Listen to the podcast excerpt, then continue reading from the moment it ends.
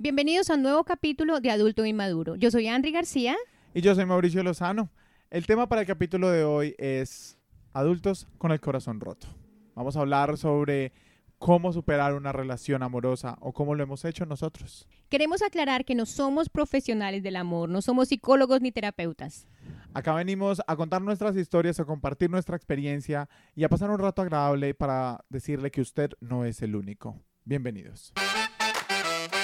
Adulto e inmaduro, un espacio para darse cuenta que no es el único al que le cuesta crecer. Andri, antes de empezar, yo quiero decir que a mí me encanta este tema. ¿Ah, sí? Me encanta. ¿Por qué? ¿Porque le llega cerca al corazón? No, no, a mí me encanta tener el corazón roto. Ay, what? Se lo juro. El lo juro. masoquista. no, a mí personalmente me encanta enamorarme para que me rompan el corazón. Ok. Me gusta mucho el sentimiento ¿Te gusta el sentimiento del corazón roto? del corazón roto. La tusa, ¿le gusta la Me tusa? encanta la tusa. Ok, ¿qué por te gusta de la tusa? alcohol que uno toma. no, mentira. No, sino, ¿sabes por qué? Porque normalmente cuando uno está en una relación larga, cuando uno está en una relación estable, todo se convierte, o uno está como en piloto automático. Sí, está todo muy tranquilo, está muy todo muy tranquilo, como- muy ajá. estable, no hay picos, uno no está ni tan feliz ni tan triste, que a uno, o a mí me pasa que a uno se le olvida lo que es sentir. Wow, ok. ¿Me entiendes? Se le olvida sí, que, sí. que es, que es estar vivo. Entonces, cuando uno le dan ese sopetón de ¡pum! Se acabó esto, Mm. no es tan feliz como usted pensaba. Ahí es cuando uno se siente vivo otra vez. O sea, cuando uno siente, escucha músicas tristes y le tiene sentido las canciones. Cuando uno eh, empieza a recordar a esa persona, cuando empieza a valorar lo que tenía con la persona. Eso me gusta mucho, que uno se Wow. vuelve a sentir vivo. Ok, ojo con eso. No, sí. Ojo, que ayuda, amigo. Ojo con eso, porque también tienes como una percepción de, obviamente el rompimiento es algo por lo que todos hemos pasado, Sí. Pero sí puede llegar a ser peligroso que te llegues a autosabotear para poder Sí. volver a sentirte vivo, como No, no, no. acabaste de, O sea, de decir. obviamente cuando entro a una relación no entro con la mentalidad de, De ojalá de terminemos ojalá rápido. terminemos rápido para que me duela. No, no, no pasa, sería un poco raro. No, pero, pero De pronto no, pero de pronto inconscientemente sí. mira, de pronto sí. No lo sabes. También cuando, cuando yo termino una relación larga, he tenido en mi vida dos relaci- tres relaciones serias, de las cuales dos han sido largas. Em, cuando me pasa eso, yo me permito a mí mismo dos o tres días de llorar y date duro y ya después al lunes siguiente, dale, tú sigue. O sea, ¿cuánto, ¿cuánto es lo máximo que te ha durado un, una tusa, un despecho? O no, un despecho como el periodo de sanación Sí. me dura más o menos solamente como tres, cuatro meses, cinco meses. Pero el, el, el sentimiento ese de llorar y de, de "Jue madre, no voy a poder seguir o algo así, me dura, me tiene que durar dos días. No puedo, no me permito a mí mismo que la vida se me convierta en eso. No puedo, me, no me gusta hablarle a la gente y que el tema se vuelva el mismo y que yo, "Ay, es que me dejó. Bueno, y por ejemplo, también pues como para nuestros oyentes también, porque obviamente no todo el mundo tiene como la misma capacidad sí, o la misma res- resiliencia, creo que se llama, resiliencia. donde, donde duras dos días llorando y te paras, ¿no? Aparte tú eres hombre, ahora más tarde, ahora más tarde vamos a hablar de la diferencia, ¿no? Que Sí. entre tú y yo, por En- ejemplo, que en- es lo que conocemos. sí, sí. em, de los rompimientos, pero, pero por ejemplo, ¿tú qué haces que te ayuda a superar o a pararte de la cama o a dejar de llorar y decir a los dos días, ya? creo que a mí lo que me ayuda es que tengo muy claro que la vida no se me puede convertir en eso, ni que puedo desperdiciar momentos preciados de la vida, como, no sé, algo extraordinario puede pasar un lunes o un martes, y yo no puedo permitirme a mí mismo no vivir esos momentos por estar tirado en la cama llorando, que está perfecto y está muy bien que la gente se tire y tome llore, se tiempo. tome su tiempo. Pero a eso es a lo que, a lo que me refiero. Ten- hay que tener muy claro cuánto tiempo te vas a permitir a ti mismo votar o pues sanar o llorar para poder seguir con tu vida. Porque algo que aprendí a las malas es que la tusa o terminar una relación larga tiene procesos, o sea, tiene momentos. Entonces al principio está está donde uno llora, donde uno como que no acepta, no quiere aceptar. Después está el proceso en donde uno se empieza a alejar de la gente, el proceso en donde uno tiene que, empieza como a decirle que no a los amigos o no quiero salir. Y ese, ese preciso momento es donde a mí me gusta decirle a la gente, expóngase un poco más. No quede, no se quede lejos de los, de los amigos o no, no empiece a estar solo, porque ahí es donde uno puede empezar como la soledad, la depresión. Entonces, aunque cuesta un poco, salga, salga más con amigos. Ya después empieza la rabia, la aceptación y ya empieza todo esto, todo que Todo ya vuelve más orgánico. Pero, pero esos dos primeros pasos de como de, de la tristeza y la rabia y la depresión, ahí es donde uno tiene que tener claro cuánto tiempo está dispuesto a O sea, tú antes de entrar a una relación, tú piensas, ok, me voy a permitir llorar por No, este tres días. No, no, no, no, no, no, no, no. Creo que ya cuando uno ya ve que la relación está llegando a su fin, o no, o cuando ya le terminan, uno dice, listo, vamos a llorar. Tú eres noviero, Mauro. Soy enamoradizo. Enamoradizo. No no, no, no noviero. Para meterme en una relación, Virgen Santísima, me cuesta, me cuesta, me cuesta bastante. Pero enamoradizo sí encuentro el Se amor de mi se vida. enamora de... Me enamoro de cualquiera. Encuentra el amor de la vida cada ocho sí, días. Sí, sí, sí, sí, no, tal cual. Pero ahora, tú, tú tienes una experiencia que tú tenías una relación, estabas casada, tenías una relación larga y Mm. tenías una hija de por medio. Todavía la tengo. Todavía la tengo, todavía, gracias, a Dios. todavía está. Pero, ¿cómo fue terminar, cómo fue terminar esa relación? ¿Qué te, permi- Mm. ¿Qué te permitiste a ti misma hacer cuando ya se acabó la relación?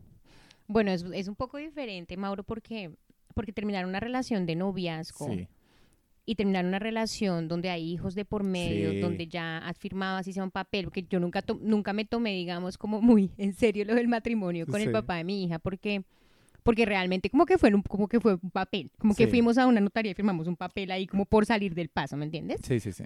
Yo realmente siéndote aquí totalmente sincera y aquí entre nos, em, yo, yo nunca me sentí comprometida al 100%. Yo era muy joven.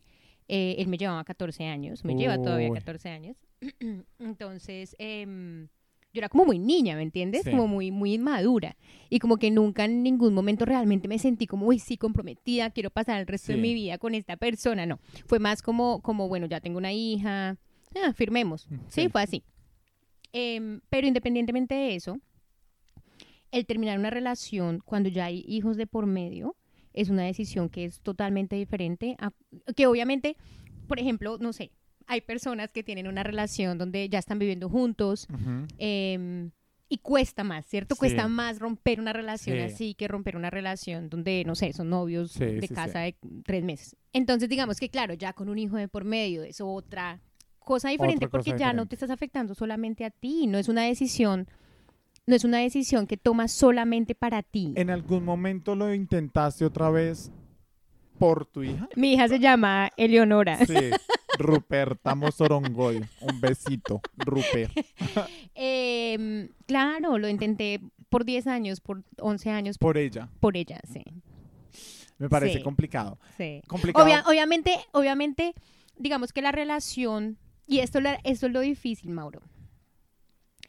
Eh, la relación con él no era una relación mala. ¿me entiendes? No era una relación donde él me golpeara o donde me pusiera los cachos, al menos no que yo supiera en ese momento. Él era una buena persona, ¿me entiendes? Sí. Era, eh, yo no tenía ninguna excusa, entre comillas, Sí, para decir es que voy a acabar esta relación porque él me golpea sí, sí, sí. Porque me puso los cachos, Sí. ¿me entiendes? Entonces eso lo hacía más difícil para mí porque yo sentía que yo necesitaba una excusa, ¿me entiendes? Yo Sí. no eh, yo era como tan cobarde en ese momento que yo no sentía que yo me podía permitir tomar la decisión por mí, sí, ¿me entiendes? Como que no no me sentía con el valor de Sí. hacerlo.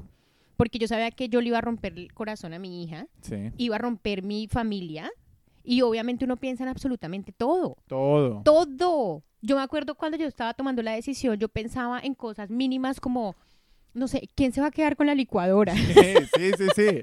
Que es pendejo, pero son cosas que uno llega a Tantas cuestionarse. cosas, tantas cosas que uno se cuestiona, qué va a decir mi familia, qué va a decir su familia, como que es, es muy ¿Te difícil. arrepientes de haberlo intentado No, no me arrepiento. por tu hija, por Ruperta? No, no me arrepiento porque obviamente eh, ella tuvo la, la dicha de poder crecer con su papá, ¿me entiendes? Cosa que yo no tuve y, creo que también por eso quise intentarlo, intentarlo, intentarlo, Sí. intentarlo, porque yo quería que ella fuera capaz de vivir, de crecer con un papá, aparte que él era excel- es excelente papá, Sí. ¿me entiendes? Entonces como que eh, es, es bien difícil. Es difícil. Ahí no estoy de acuerdo con algo y es que, eh, pues si hay alguien que nos está escuchando que de pronto tiene una relación y que está ahí, obviamente yo les digo inténtenlo, pero que no sea inténtelo por los niños. Mm, Vengo de un hogar donde mis padres se divorciaron mm, y la relación de ellos venía deteriorada desde hace mucho tiempo.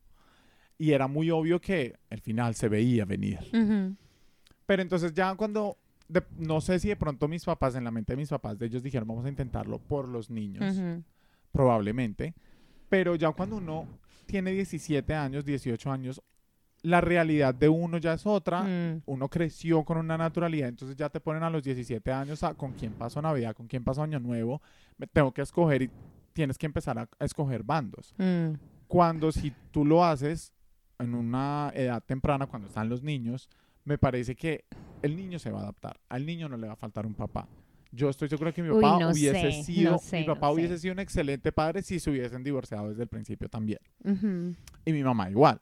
Entonces me parece, sí, o sea, yo sí digo como, obviamente inténtelo, no sé si por los niños. Me parece, me parece una decisión demasiado personal, la verdad. O sea, me parece que es una, una decisión demasiado difícil porque no todas las circunstancias son iguales, ¿me Sí. entiendes? O sea, por ejemplo, si, si estás, si eres una persona que está sufriendo de abuso, Sí, ¿cierto? sí, y sí, que el hombre te está abusando emocionalmente o físicamente, definitivamente no lo trates ni siquiera por los hijos. Sí. O sea, no. No hay posibilidad de que tu hijo vaya a agradecerte el día de mañana por eso. O sea, no, no, no vale la pena, ¿me entiendes? Pero sí, por ejemplo, como en mi caso, que no había nada de eso y que yo digamos que obviamente lo intentaba pensando en ella, pero también pensando que iba a funcionar y que iba a funcionar y que iba a funcionar, ¿me entiendes? Como que tampoco era solamente ella, Sí. era más como, no sé, como que la vida va pasando y como que uno Sí. va tratando y que como que la relación tampoco era que fuera mala, ¿me ¿Te sentiste identificada con el caso este de Adele, con el nuevo CD que ella sacó? Ella escribió, ella, en, re- ella en Sí. realidad escribió el, Sí. el nuevo, el nuevo álbum para el hijo, para explicarle el por qué, para que lo escuchara viejo, para explicarle el por qué le estaba dañando la, Su el ideal de familia. ¿Te sentiste identificada con eso? ¿Eso era lo que tú estabas intentando hacer? Muy identificada, tan identificada que yo ni siquiera había escuchado la canción. y mi hija, mi hija me comentó de, mm, de, esa, de ese álbum y de esa canción donde ella le dice al hijo, ah, Easy on Me, creo que es la canción. Em, y me contó Camila la historia y ella contándome la historia, yo ahí con la lágrima. ella, pero ¿por qué lloras, mamá? Por nada, dije, estoy feliz que haya tenido una infancia buena. No, y ella como que me dijo también como que esa canción me recuerda tanto a ti porque yo sé que Tranquila. porque yo, yo sé que tú lo intentaste y que, y que al final tú tomaste la decisión por ti. Sí. Y eso es la parte que es muy difícil. Marica, yo sabía que iba a llorar. Mm, yo vine en el carro hoy escuchando música y estoy como tan sensible hoy. Yo dije, este tema va a ser demasiado cerca a mi corazón y voy a estar Pero muy de eso se sensible. trata. Creo que al final, al final la decisión fue por mí. Sí, claro. ¿Me entiendes? La decisión fue por, por, el, por el buscar ser feliz. Sí. Em, no, que no que no que hubiera sido infeliz durante ese tiempo, Sí. pero no era totalmente feliz, Sí. ¿me entiendes? Y yo estuve 12 años con el papá de mi hija, 12, 11 años con el papá de mi hija. Y digamos que teníamos como una montaña rusa, ¿no? Donde Sí. había momentos donde eran buenos, momentos malos, como todas las relaciones, Sí. normal. Pero yo sabía que él no era la persona para mí, ¿me entiendes? Sí. Como que yo sabía que, que, que no era para mí y que de una u otra manera yo le guardaba rencor porque yo lo conocí a los 17 años y él tenía 32. Él Entonces, en mi cabeza, cuando yo ya me convertí en un adulto, yo decía, en un adulto inmaduro todavía, Sí. pero en un adulto yo decía, ¿cómo es posible que él a los 32 Ujú. pensó que estaba bien meterse con Con una niña de 17? 17, obviamente yo con daddy issues total, Sí. em, y que eso estaba bien y que yo obviamente sentí durante todo ese tiempo como frustrada y como que me cortaba las alas. Entonces, como que todo eso, ¿me entiendes? Como que todo eso fue creciendo, fue creciendo y ya llegó un punto que yo dije, yo tengo que también pensar en mí, Sí. pensar en mi felicidad, pensar en lo que yo quiero. Aparte, a mí me parece importante también recalcar que depende mucho, o sea, la decisión de cortar una relación larga también depende mucho qué tan larga haya sido la relación, pero que, cuál es el tiempo de tu vida que te tomó esa relación. Claro, no esa es es la lo otra. mismo, no es lo mismo que tú dures cinco años desde los 17 a los 23 a que dures cinco años de los 25 a los 30 Mm, o a que dures cinco años de los 50 a los 55. sí. Entonces, si duras 10 años con alguien que, que, que tenías 17 años cuando empezó Mm. y cuando terminaron que tenías 20 ¿28? 28, 29, esta persona se te comió los años mozos. Los años mozos. Esta sí. persona te consumió sin que la persona lo supiera y sin Mm. querer, pero tú le Mm. entregaste esos años donde uno está lleno de energía, donde uno tiene sueños, tiene metas, quiere hacer más Aparte, donde cosas. uno quiere rumbear, donde uno exacto, quiere... besar, quiere besar, quiere hacer, loquear. deshacer, exacto. Exacto. Y probablemente mucha gente, eh, por eso cuando se divorcia y eso como que quieren revivir esa etapa. Mm, claro, por eso yo todavía estoy viviendo mi segunda adolescencia. Obvio, mis segundos 20. Exacto. ¿Por qué no? No, total, y obviamente nunca tampoco fue la culpa de él y, tampoco es que yo, digamos, como que le guarde rencor en eso, Sí. porque obviamente fue mi decisión, no es Sí, como sí, que él me obligó. Obviamente yo a los 17 me enamoré de este hombre de Sí. 32 y me y yo quería tener a Camila, bueno, un bebé con él y yo, o sea, Camila no fue un accidente totalmente, ¿me entiendes? Como No. que yo de verdad quería estar con él. Pero ya- ese Pero yo a los dos, tres años de que yo estaba con él ya. O sea, yo dije, este, Este- ¿qué estoy ¿a qué haciendo? estoy Tú sabes haciendo? como Sí. que el enamoramiento dura más o Sí, menos tres dos, años, ¿no? Sí, sí, sí. Pues así fue. El enamoramiento a mí se me pasó y yo dije, ok, ahora tengo una hija. Ajá. Ok, fue como que me quitaron así el velo, pues, sí, del sí, ojo. sí. Eh, tengo una hija, eh, tengo 21 años. Eh, ok, ¿Y ahora qué? ¿ahora qué? ¿Qué- ¿Qué? ¿En qué, pila estoy? le pongo al sobre? Exacto, entonces como que mm, de ahí para adelante fue literal intentando. ¿Quién crees, tú quién crees que realmente se recupera más rápido de una relación larga? ¿La persona que, que deja, la persona que termina o a quien lo deja? Pues yo pienso que la persona que termina, que toma la decisión, se recupera más rápido, porque es la que toma la decisión. Sí. Entonces la persona como que, que está ya más con la aceptación. Con la aceptación, que Sí. ya sabía que la relación estaba lista Sí, para hacer. Pero sí. creo también, y es importante también que sepan que la persona normalmente a la que la dejan tiene un proceso de crecimiento mayor Mm, al que la persona que, que, que terminó que la termina, relación, que toma la decisión. Porque esta persona a la que la dejan hace un proceso de reconstrucción, hace un proceso de, de, de raciocinio como en qué fallé, qué hice, qué puedo hacer mejor, empieza a hacer más filtros, empieza... La verdad, no sé si este sea el caso de mi, pa- de mi expareja, pero sí te No, no, no, pero tú, tú, cuando, cuando, cuando, bueno, cuando esta persona tomó, cuando, no sé quién tomó la decisión en tu caso. Realmente los dos. Realmente Sí. fui yo, pero él estaba como que sí, ok, tienes razón, esto no Sí. va para ningún, para ningún lado. Sí, Sí. fue así. Bueno, entonces, él en algún momento, o sea, si tú fuiste la que tomaste la decisión, él se tuvo que haber preguntado en algún momento. Sí, claro, obviamente, claro, Mm. claro.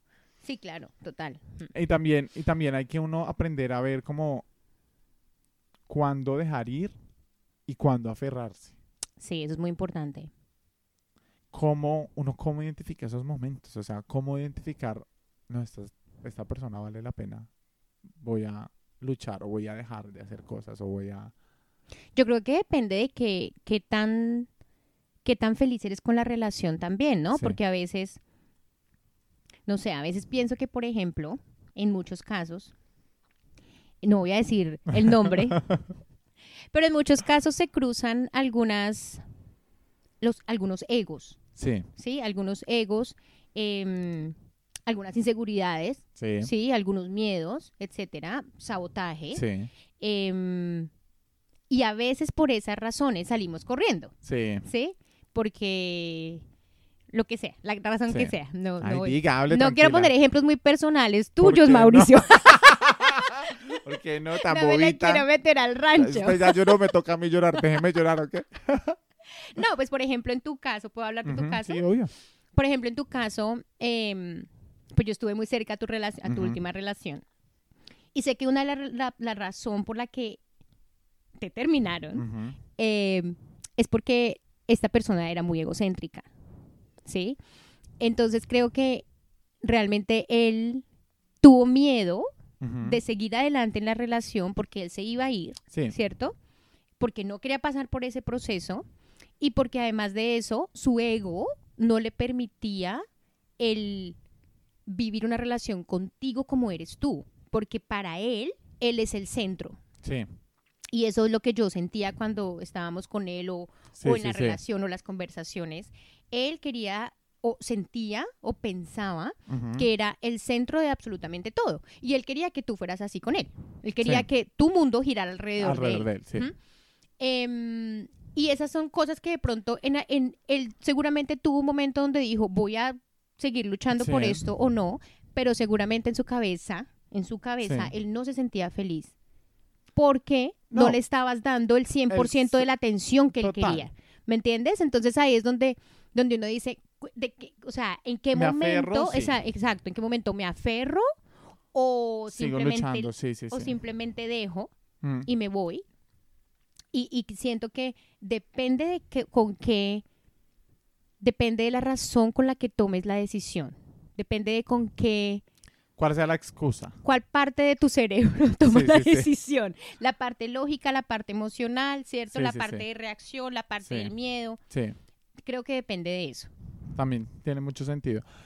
¿Cuándo o en qué momento, lo mencionabas al principio, en qué momento uno dice, fue madre, terminamos hace tanto tiempo, Hmm. me siento listo Mm. para rehacer mi vida? No tiene que ser sentimentalmente, pero me siento listo para ya como dejar este tema atrás y abrirme a las posibilidades. Bueno, es que eso es otra cosa que de pronto la gente también tiene que entender, y es que todo el mundo es diferente. Sí. Y por eso te preguntaba al principio, ¿cómo haces tú para superarlo en dos días? O no Sí. superarlo, pero como empezar a tener una vida sí. en dos días, ¿cierto? Hay gente que no puede, hay gente que necesita dos semanas, hay gente que necesita dos meses. Dos años. Con, Dos he conocido gente años. que necesita dos años. Exacto, yo después de que, de que terminé la relación con el papá de mi hija, estuve sin una relación Mm. por casi cuatro años. Ah, es que a mí, para mí también, o una de las cosas que yo veo es mi mamá. Mi mamá, mis padres tuvieron un matrimonio de 25 años Ujú, ujú. y mi mamá se casó como a los 15 años, algo así, o sea, una niña. Y obviamente se divorciaron, no eran felices. Mm. Mi mamá encontró el amor y ahorita es una persona muy feliz y muy Ujú. estable con la persona con la que está ahora. O sea, ya encontró el amor a qué edad, a los a 40 los y- 50, y- a los 50, a, la entrada- a los 49, 50. Ok. Entonces, eso a mí me da mucha esperanza. Sí. pues no solo esperanza, sino como no hay afán. Mm. Tranquilo. Si esta persona no fue, Ujú. la siguiente persona será. Y si no es Mm. así, va a doler. Y hágale que la vida sigue. Exacto, sí. Pero me parece, me parece, o sea, uno ya no lo deja el tren. No, eso ya no existe. Eso ya no existe. No, eso ya eso es pasado. Pero sí moda. es un pensamiento que hasta yo lo he tenido. Y cuando uno termina la relación, uno, una relación, uno lo tiene. ¿Quién me va a parar bolas ahora? Mm. ¿O cómo voy a hacer? Creo que eso se da más en las mujeres Ujú. que en los hombres. Porque los hombres, obviamente, los hombres pueden seguir reproduciéndose Sí. hasta los... Hay casos de 100 casos, años. pero sí. Pero una mujer sí se le va acabando el relojito, para relojito tener biológico. bebés. Y esa es la parte que de pronto como que más entra uno en, Sí. como en presión, ¿no?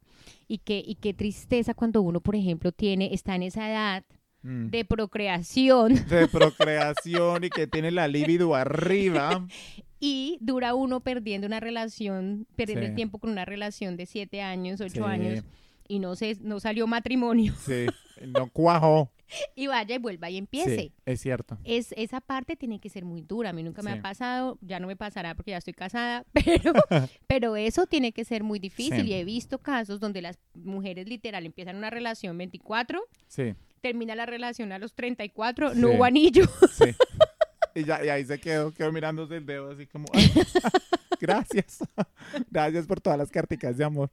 Pero bueno, tú en, en, en tu caso personal, em, ¿en qué momento te diste cuenta que ya estabas lista para, para rehacer tu vida? Obviamente, Ah, cuando después de... sí, ya, o sea, Mm. después de terminaron, te fuiste de la casa o él se fue de la casa, terminaron, se divorciaron. ¿Cuánto tiempo pasó y qué fue ese clic que te dijo, estoy lista? ¿O hay más vida por vivir? ¿Cuál, cuál, cuál fue ese momento? Am, no sé, creo que yo me, como que hice todo lo que qui- quise hacer y no quise hacer, ¿me entiendes? Como Sí. que, digamos que nunca tuve la oportunidad de ser libre, por decirlo así, ¿me entiendes? Desde que me fui de la casa de mi mamá a vivir con el papá de mi hija, ¿me entiendes? Como que nunca tuve ese espacio Ese de espacio estar, de estar conmigo misma, de vivir conmigo misma, de Mm. cocinar para mí, de ser Sí. soltera, ¿me entiendes? Sí, Nunca sí, tuve eso. Entonces, como que después de ese momento fue que viví ese proceso y me encantó. Sí. Porque como que podía salir sin Obvio, problema, Podría podía, comer bonjour. podía, podía ir a cine si Ajá, quería, podía, podía no ir, podía quedarme en la casa haciendo nada, ¿me entiendes? Como que esa, eso es muy importante también, como aprender a, a- a estar uno con uno mismo. Obvio, importantísimo. Y es importante hacerlo antes de entrar en una relación tan Exacto, seria. sería ideal que antes de uno meterse en un matrimonio uno aprendiera a vivir con uno mismo y a, a sentirse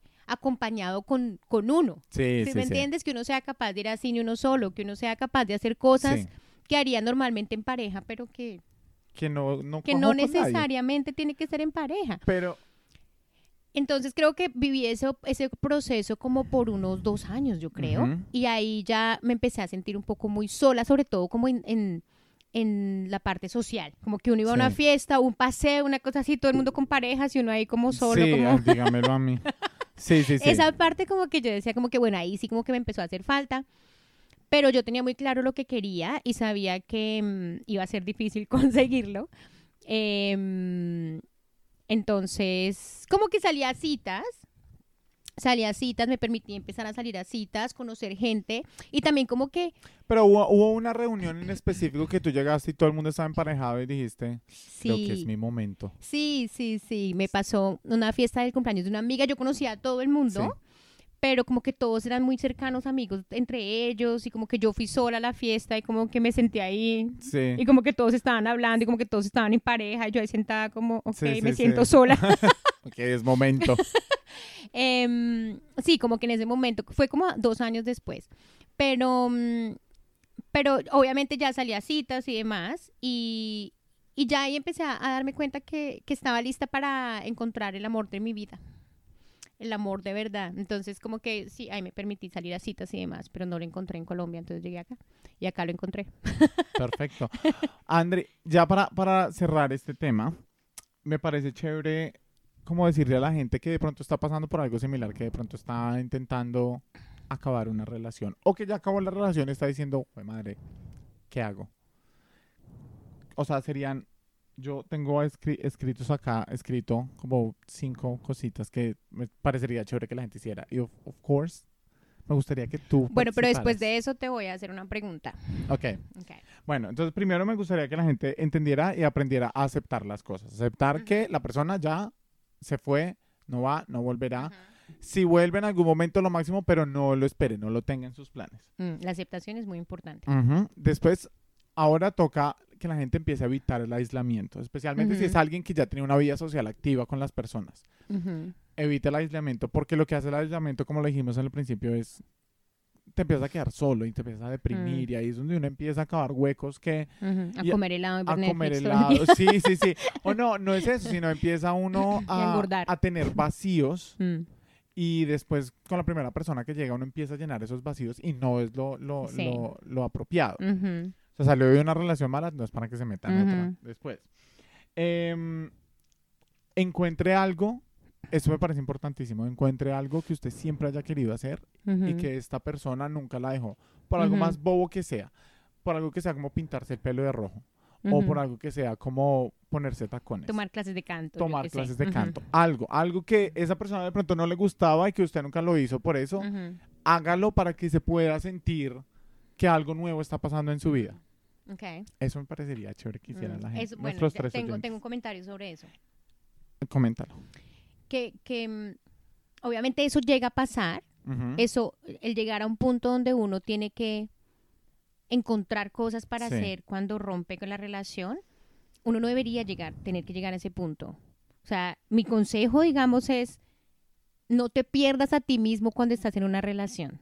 Sí, No permitas que eso pase. No permitas que tu vida se convierta en... En esta persona, Exacto, en, esta persona. persona o, o en, ¿cómo se llama? En ciclo, ¿cómo se llama? En círculo a esta persona, Sí. ¿cómo se llame? Eh, no permitas que eso pase. sí. Man- mantén, mantén haciendo las cosas que a ti te gusta hacer. Mantén haciendo los hobbies que a ti Sí. te gustan hacer, ¿me entiendes? No permitas que esa persona te corte. Las, Las alitas. alas. Sí. Eh, algo también es que no te obsesiones, o no te obsesione la tu tía, no se obsesione con encontrar otra pareja. No hay necesidad de encontrar otra pareja. Un Tómate tu clavo tiempo. no saca otro clavo. Tómese su tiempo. Ujú. Se haga gocetas, disfrute, Mm. salga a fiestas. Si no es de fiestas, no salga a fiestas. Pero pues Haga lo que quiera, haga pero lo que quiera, no se pero afane. haga- no se afane. Exacto. Y si es necesario, solo si es necesario, y si usted dice, fue madre, no pude, no la logré, busque ayuda profesional. Está bien ir a terapia también. Me parece chévere que, que ahora ya está un poco más normal. Sigue tabú, pero ya está un poco más aceptado. Vaya, ayude. ayude. No, es, es chévere hablar también con la Mm, gente. mm. Es chévere hablar con alguien, un profesional que lo guía a uno. Sí, este creo que- podcast no es. Sí. Creo que mm, creo que también es importante porque de pronto la gente que nos está escuchando, nuestros tres gaticos, estarán diciendo, bueno, uy, súper chévere, Mauricio. Pero ¿y cómo hago eso? Porque cuando uno está con ese dolor en el corazón, Mm, em, es muy difícil, es muy difícil el, el poder aceptar, por ejemplo, que es Sí. el primer punto, ¿no? El, el aceptar es demasiado difícil. Entonces, ¿cómo hace una persona que está con el corazón roto, sí, que se levanta en la mañana y lo primero que ve es la almohada vacía, sí. por ejemplo? O lo primero que ve es la mesa del comedor donde se sentaban a tomar el desayuno Sí, con la sí, pareja. sí. ¿Me entiendes? Ese tipo, porque además cuando uno está con el corazón roto, como que todo le recuerda Todo le recuerda. a "Él esa- tomaba agua. Sí. sí, sí, sí. O sea, pasa y, e- y ese proceso es, es doloroso. Entonces, como que para poder decir uno, ok, voy a empezar a aceptarlo. ¿Sabes a mí qué me funcionó bastante? A mí me funcionó hacer eh, planes a mediano plazo. Me funcionó, no a largo plazo porque se demoró mucho, ujú. pero hacer planes a mediano plazo me funcionó bastante para proyectarme en algo y que me distrayera y ponerme, ponerme a maquinar la mente Ujú. en algo diferente. Cosa que habían días que yo decía, ay, vea, hoy no pensé. Mm, ok. Eh, pero hacer esos planes a mediano plazo fue lo que me hizo mantenerme interesado lo suficiente en mí mismo Mm, que cuando ya me acordaba de que, ay, madre, es que verdad que tengo el corazón roto, sí. Ya listo, o sea, sí, chévere, lo tiene roto. ¿Quieres llorar otra vez? Hágale, llore, pero, pero hay más cosas que lo están esperando, hay más vida, hay cosas que van a pasar en su vida que usted las organizó y que está emocionado por pasar. Eso me pareció. Sí, ok. Yo creo que también es muy importante que y parte de la aceptación es, es el estar presente, Sí. ¿sí? Porque cuando uno sufre es porque está pegado al pasado. Sí, sí, sí. ¿Cierto? Porque, cierto. ay, es que ahí tomaba agua, Sí, ya, sí, sí, pasado, sí. ¿cierto? Ah, es que me acuerdo esta canción que él me dedicó, sí, pasado. Ah, Sí. es que acá nos sentábamos, pasado. Entonces, como que está uno demasiado pegado a lo que fue y además no puedes hacer nada al respecto. Al respecto. O sea, ya, ya no lo puedes controlar. Sí, lo que pasó, cierto. pasó. Ya no existe. ¿Sí? Entonces, como que el empezar a, a ser un poco más consciente de tu presente Sí, y consciente de, de que esto es lo que es. sí. Este es el ahora. lo es- que hay. Esto es lo que hay. Perdónelo exacto. poquito. Perdónelo poquito. Pero esto es lo que hay y este es mi presente y no existe absolutamente nada más. ¿Me entiendes? Y como que creo que si uno hace ese ejercicio de empezar a disfrutar más el presente y disfrutar las pequeñas cositas que te hacen feliz, Sí. lo que tú dices anteriormente, si quieres hacer algo que no podías hacer antes, hazlo, ¿sí?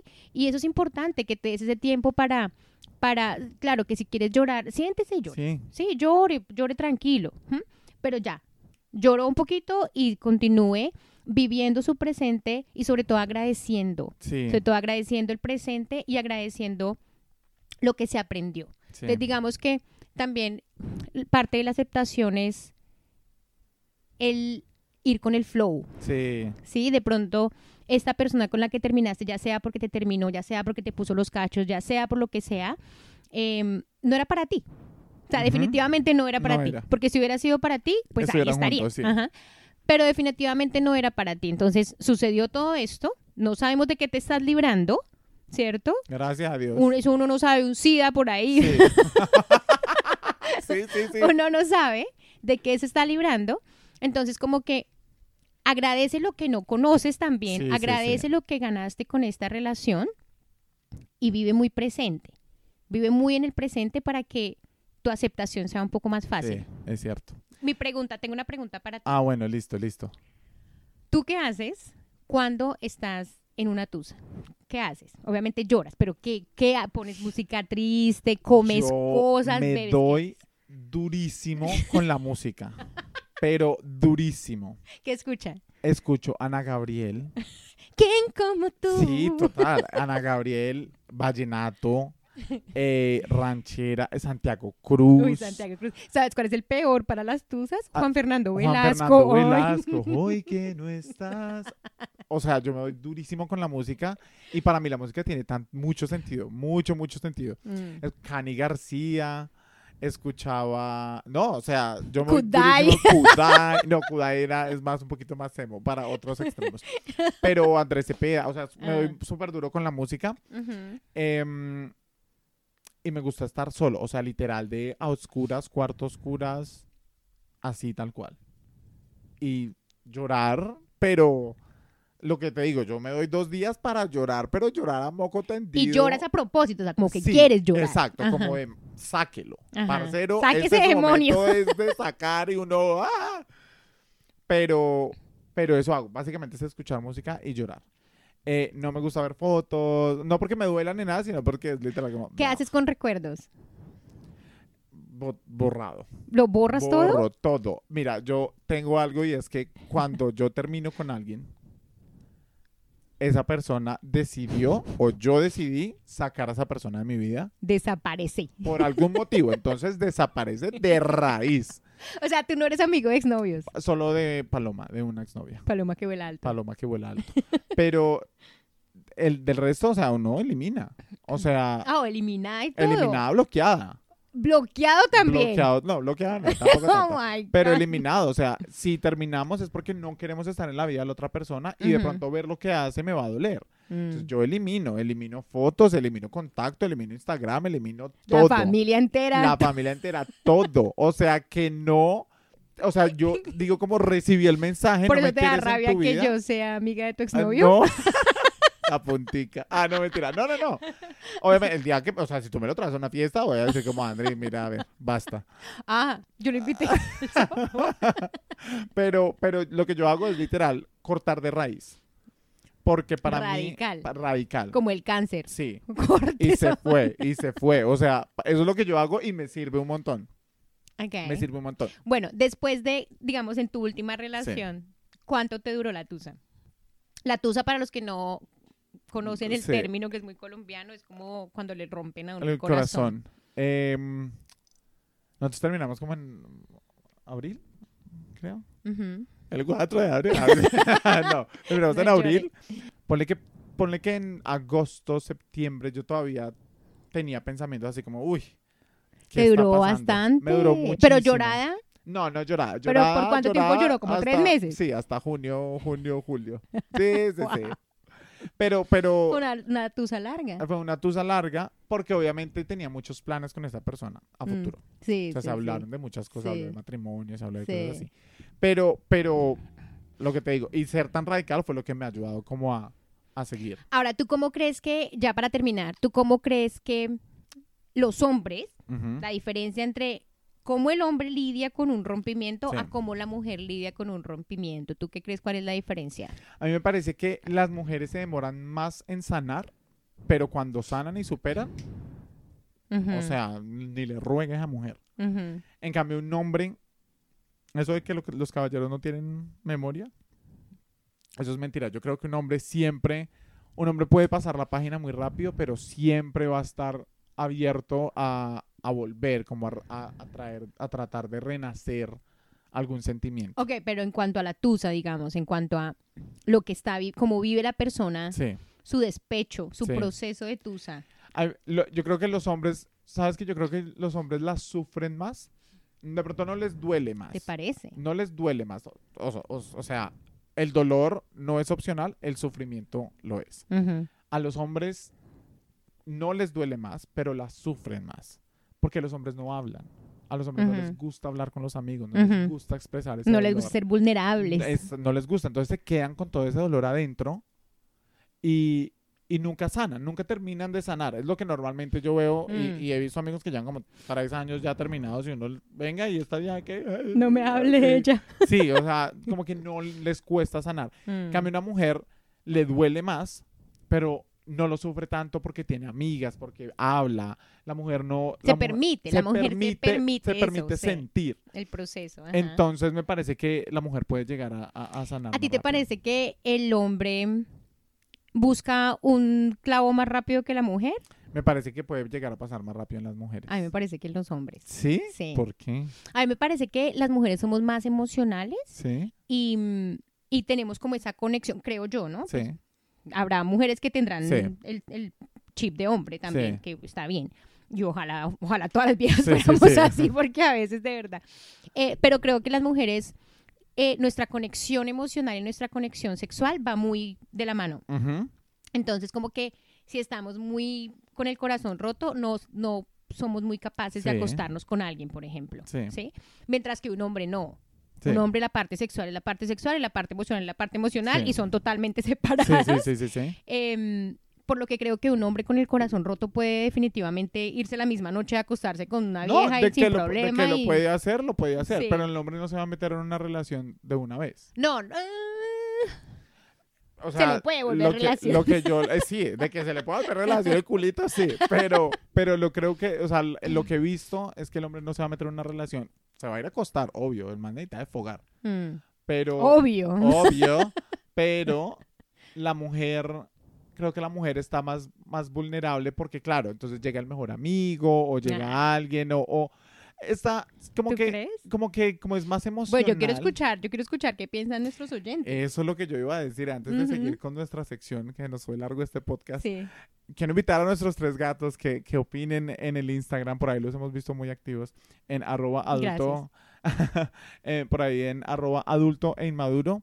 Opine, ¿quién cree que sufre más una ruptura amorosa? Mm. ¿Las mujeres o los hombres? ¿Y por qué? Cuéntenos por qué o cuéntenos tu experiencia. ¿Le han roto el corazón? Sí, Cuente. cuente. Aquí podemos ¿Qué estar hizo para contando sus superarlo? historias. Sí. Eh, ahora es momento de responder las preguntas maduras para personas inmaduras. Si ya tiene responsabilidades en su vida adulta, esta sección es para usted. Preguntas maduras para personas inmaduras. ¿Cuál es tu deal breaker? Deal breaker quiero decir lo que para ti es un no no en una relación. ¿Cuál es lo tuyo? O sea, El ya no, estoy no. en ya una estás en una relación. relación, ¿Cuánto estás llevamos? empezando una relación, digamos, no sé, tres meses. Listo. Así está, en pleno idilio. Ajá. Idilio de amor. Idilio de amor. Y algo hace o pasa O en la, dice. o dice en la relación y es el deal breaker, es el no, no, no sigo más acá. Sí. ¿Sabes qué he aprendido? o el deal breaker que yo digo, no, esto no va para ningún lado. Si Mm. me llegan a preguntar, oye, ¿por qué no has publicado una foto de nosotros? Oye, ¿por qué no estoy en tu Instagram? ¿En serio? ¿Eso para ti es un... que- no. es, un- que es como, ¿Es como un deal breaker o es una red flag? Como es, que- No, es un deal breaker. ok, Como que le porque terminas al otro día. No me interesa, a mí, sí, más o menos. a mí no me interesa, o sea, mis redes sociales son mis redes sociales Ujú. y yo las cojo para coger bobadas, Mm. para publicar pendejadas. No quiero que me, nadie me venga a controlar esa, ese, esas cosas que yo hago con mis redes sociales. Si me hago Mm. entender? O sea, ¿por qué ten- tenemos que buscar el aval de la gente o por qué quieres que te muestre? O sea, si Aparte que muestra un poco de inseguridad de la otra persona Exacto, también, como un total. poco de, de sí, de, Sí. ¿cómo se dice? Como needy. Sí, sí, Cuando la sí. persona es muy needy. Como si la persona ne- muy necesita atención. Sí. sí, sí. Bueno, Andri, ¿cuál es ese aspecto que usted dice? "Mm, mm"? Ya estamos en una relación. Sí, O sea, llevan ya físicamente el más me gusta ya. Sí, ya, físicamente ya, Ok. ya, ya tuvieron sexo también. Digamos que en el sexo ya Ok, tienen- sexo tampoco. sí. Ok. Am, creo que si lo veo haciendo drogas, por ejemplo. Sí, eso para mí sería un deal break. Sí, yo le, que me alegue por la foto. Yo le pongo la foto al otro día. Sí. Pero, pero que no me fume. pero que no me haga ¿Pero drogas. marihuana entra en esas drogas? Digamos que acá me he vuelto un poco más open-minded con la marihuana. Sí. Ese debería ser un tema en el que queríamos Oh, hablar más adelante porque ese tema es chévere.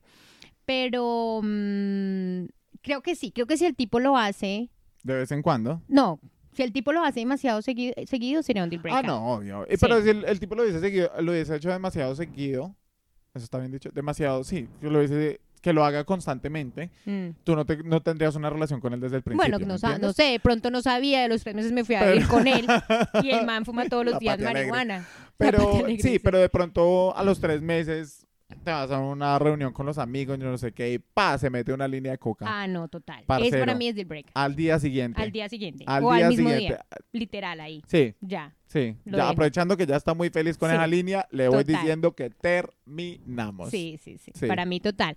O si el man, por ejemplo, fuma marihuana Sí. cada ocho días. Deal breaker. Para mí es deal breaker. Sí. Más de, más de una vez al año hace daño. Sí, sí, total. Am, bueno, ahí está. Cuéntanos ustedes cuál es, cuál es su deal breaker en una relación. ¿Qué es eso que la otra persona hace que usted dice? "Mm, mm"? Hay gente que es súper así, como que no, si me dice una grosería o como que si tiene Sí. manos feas no salgo con Sí, él. o hay gente que, que dice, sí, me pone a pagar miti miti la, Ah, la, la sí. cuenta. Ajá. Eso es- y es totalmente Sí, respetable. no, total. Totalmente Cada respetable. persona tiene lo... Pero no, que- obviamente yo también, yo tengo una lista. Así, obvio, de deal breakers, obvio. Pero esa es como la más, la que yo Sí. diría como que literal salgo corriendo ese mismo día. Esa. Es cierto. Bueno, Y físicamente, tiene que tener los dientes completos. no, tiene que tener sonrisa bonita. sí. Tiene que tener sonrisa bonita. No sonrisa bonita en el sentido de, de, de un diseño de sonrisa, Mm. porque tiene, tiene que tener una sonrisa natural, o sea, como bonita. Eh, Sí, exacto, sí, sí, sí, una sonrisa linda. Para usted físicamente, Am, deal breaker físicamente. De pronto que sea más bajito que yo. Sí, creo Sí. que no le haría. pero si es zapatón. Los bajitos, por ahí dicen. Pero ahí está. Venga, yo sí quiero saber lo que dicen nuestros, nuestros tres gatos. ¿Cuál es el Mm. deal breaker? Arroba adulto inmaduro. Muchas gracias por escucharnos hoy. Andri, qué buen episodio. Es un poco largo, pero bueno, esperemos que no se nos hayan aburrido los tres gaticos. No, se habló rico, se disfrutó y yo y espero que, que ustedes lo hayan disfrutado con nosotros. Y que no lloren tanto si les rompen el corazón. Adelante, que hay otros. Next. Next.